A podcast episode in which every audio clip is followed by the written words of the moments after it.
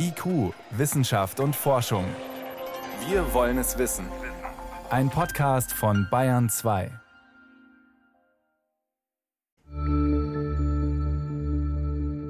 Das ist das erste Mal, dass ich aufbreche zu einer Reise und ich muss mich um gar nichts kümmern.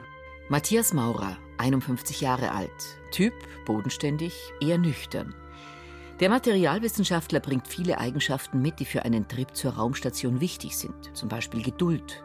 Sein Missionsleiter beim Deutschen Zentrum für Luft- und Raumfahrt, Volker Schmidt. Der ist motiviert, der will, der hat jetzt 13 Jahre auf diese Mission gewartet. Und ich persönlich freue mich wie ein Schneekönig von Matthias, dass das jetzt stattfindet. Mit drei anderen Astronauten, Rajesh Shari, Thomas Mashburn und Kayla Barron, wird Matthias Maurer sechs Monate lang auf der ISS leben und vor allem forschen. Über 100 Experimente soll er durchführen, 36 davon kommen aus Deutschland. Die Bandbreite geht dabei vom Test neuartiger Zementmischungen über antibakterielle Oberflächen bis hin zur Zusammenarbeit mit einem von künstlicher Intelligenz gesteuerten Roboter. Und Matthias Maurer wird bereits bei diesem ersten Flug zur Raumstation aussteigen. Bei einem Außeneinsatz soll er zusammen mit einem Kollegen einen neuen Roboterarm außen an der Station befestigen und in Betrieb nehmen. Solche Außeneinsätze sind selten und das Ziel jedes Astronauten. Auf die Frage, ob das nicht gefährlich sei, antwortete Maurer vor ein paar Tagen nur Nein, er habe das viele, viele Male trainiert. Ich möchte ja nicht wegdriften und dann zu Weltraumschrott werden. Nein, bitte nicht oben und draußen bleiben und zu Schrott werden.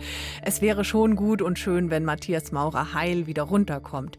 Aber jetzt muss er erst mal rauf ins All auf die ISS. Die Raumkapsel startet Sonntag früh unserer Zeit in Cape Canaveral. Und dort ist jetzt auch mein Kollege Stefan Geier. Hallo. Grüße dich aus Florida. Wie nah dürft ihr Journalisten denn beim Start ran? Wird da die Jacke warm, wenn die Rakete zündet? So nah nicht, aber man kommt schon ziemlich nah ran. Also jetzt mal in Raumfahrtdimensionen gesprochen. Also wenn man hier auf dem NASA-Gelände am Cape Canaveral ist und den Start beobachten kann, ist man im besten Fall ungefähr vier Kilometer weg von der Startrampe.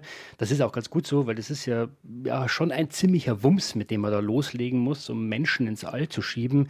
Ehrlich gesagt, das ist der größte und lauteste Wumms, den ich je gehört habe. Aber vier Kilometer kommt man ungefähr ran. Warm wird es da nicht, aber laut anderthalb Tage noch. Was machen die Astronauten in der Zeit jetzt noch? Wo sind die?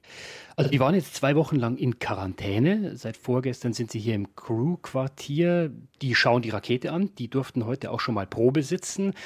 Und auch diese letzten Stunden sind äh, ziemlich durchgetaktet für die Astronauten. Also da gibt es noch eine Pressekonferenz hinter der Scheibe natürlich, ja, weil man will ja nichts mehr riskieren jetzt. Also dass jemand krank wird oder gar Corona mit zur ISS nimmt, das wäre ja eine Katastrophe. Und die müssen ihren Schlaf-Wach-Rhythmus auf den Start einstellen. Das ist gar nicht so einfach, weil der Start ist ja hier mitten in der Nacht ungefähr um na, kurz nach zwei. Das ist jetzt nicht gerade die beste Konzentrationsphase, wie wir wissen. Also da müssen Sie schon schauen, dass Sie dann hellwach sind. Also groß Zeit zum Durchschnaufen und Nachdenken haben Sie jetzt nicht mehr. Eigentlich läuft da jetzt schon der Countdown sozusagen. Was könnte noch dazwischen kommen? Könnte sich der Start noch mal verschieben? Wenn ja, warum? Es kann immer was dazwischen kommen. Es sind vor allem zwei Dinge. Nummer eins, das Wetter. Es ist ziemlich regnerisch momentan und in den letzten Stunden auch ziemlich windig. Aber die Vorhersage für die Nacht von Samstag auf Sonntag ist gut. Und das zweite, die Technik. Es passiert oft, dass dann kurz vor dem Start noch ein Problem auftaucht. Da wird ein Fehler gemeldet, irgendein Sensor.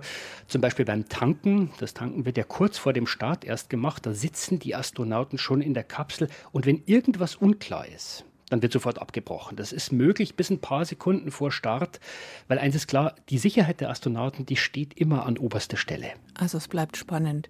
Dass Alexander Gerst oben war auf der ISS, der letzte Deutsche, ist schon eine Weile her. Was hat sich seitdem verändert? Was ist jetzt anders für Matthias Maurer? Also der größte Unterschied ist das Gefährt, mit dem er fliegt. Ja, in den letzten 10, 12 Jahren konnte man ja nur mit den Russen fliegen, in der Soyuz-Kapsel zur ISS kommen, mit der ist auch Alexander Gerst geflogen. Das hat die Amerikaner natürlich immer gewurmt, weil nach Ende des Space Shuttles hatten die kein eigenes System mehr, wollten immer eins. Und deswegen haben sie auf private Firmen gesetzt. Jetzt haben sie wieder eine eigene Rakete, Crew Dragon heißt die. Die fliegt erst zum vierten Mal Menschen hoch.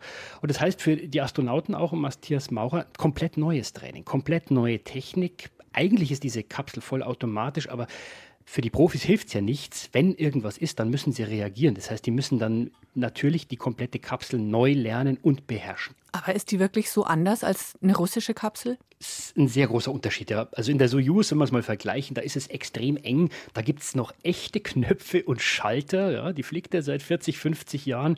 In der neuen Kapsel, da gibt es nur noch Touchscreens. Also da hat man auch viel mehr Platz. Und ich habe Matthias Maurer mal gefragt, was der Unterschied ist. Er hat mir gesagt, man ist viel weiter weg von der Technik. Ja. Das klingt natürlich alles super, neu, modern, aber trotzdem so eine Rakete und diese Kapsel, das ist halt einfach eine große Maschine. Ja. Da kann was schiefgehen. Und wenn man eingreifen muss, sagen manche Astronauten, dann ist es natürlich irgendwie ja, beruhigender, wenn man Knopf drücken kann, Schalter umlegen kann, statt einfach nur auf Bildschirmen sich durch Menüs zu wischen. Aber auch das geht und das ist jetzt eben die neue Generation. Es ist faszinierend und wir sprechen jetzt auch wieder ausführlich drüber. Gleichzeitig könnte man schon sagen, mein Gott, Leute, es fliegt halt mal wieder einer hoch. Ist dieser Hype um all diese Missionen jedes Mal wirklich gerechtfertigt? Naja, es ist einfach ein großes Abenteuer, da immer wieder hochzufliegen, aber es kostet natürlich auch eine Menge Geld. Und von daher muss man ganz klar sagen, die NASA und die ESA, die Europäische Weltraumorganisation, die rühren natürlich immer die große Werbetrommel, wenn jemand fliegt. Ich finde, es ist schon was Besonderes, wenn jetzt ein Deutscher ins All fliegt. Aber wenn man mal einen Schritt zurück macht, klar, alle sechs Monate fliegt wieder eine neue Crew, ist also auch schon ein bisschen Routine inzwischen. Wir haben vorhin schon im Steckbrief einiges über Matthias Maurer gehört. Du hast ihn mehrfach getroffen. Was ist das für ein Typ? Also ich habe ihn als sehr angenehm empfunden, was ihn so ein bisschen unterscheidet von vielen anderen Astronauten. Er ist einfach noch nicht so abgeschliffen in dieser Werbemaschine, die die Astronauten ja auch durchlaufen. Die müssen ja nicht nur Technik lernen, sondern die müssen ja auch lernen, ihre Mission zu verkaufen. Und das ist für uns Reporter natürlich angenehm. Matthias Maurer, der überlegt wirklich bei jeder Frage und der gibt auch mal ein bisschen unterschiedliche Antworten, nicht immer die gleichen Bausteine. Ansonsten habe ich ihn erlebt als ruhigen Typ, ähm, ruhiger als viele andere und er hat durchaus Humor. Es wird ja immer wieder betont, dass sehr viel Forschung auf der ISS passiert. Welche Experimente konkret wird Matthias Maurer machen? Also es sind sehr viele, über 100. Ich greife mal zwei raus. Eins, das er ausprobiert, ist ein sogenanntes Bioprint Erste Hilfe nennt sich das. Das ist eine Flüssigkeit, die spritzt man auf eine Wunde, Brandwunde oder Schnittwunde, da sind Hautzellen drin und diese Hautzellen, die beschleunigen den Heilungsprozess ganz enorm. So ist zumindest der Wunsch.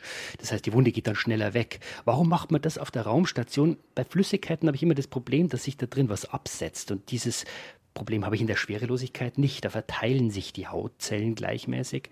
Dann ein weiteres Beispiel, ein intelligentes T-Shirt. Das vermisst die äh, Vitaldaten, Herzfrequenz, Sauerstoff, Temperatur, weil die Astronauten ja doch unter großer Belastung da oben sind. Und er soll auch mit einem kleinen Roboter zusammenarbeiten. Der soll Astronauten in Zukunft helfen, schneller an die richtigen Informationen zu kommen. Also eine ganze Latte an Experimenten, die er davor hat. Und das sind alles Versuche, die uns auf der Erde auch wirklich weiterbringen?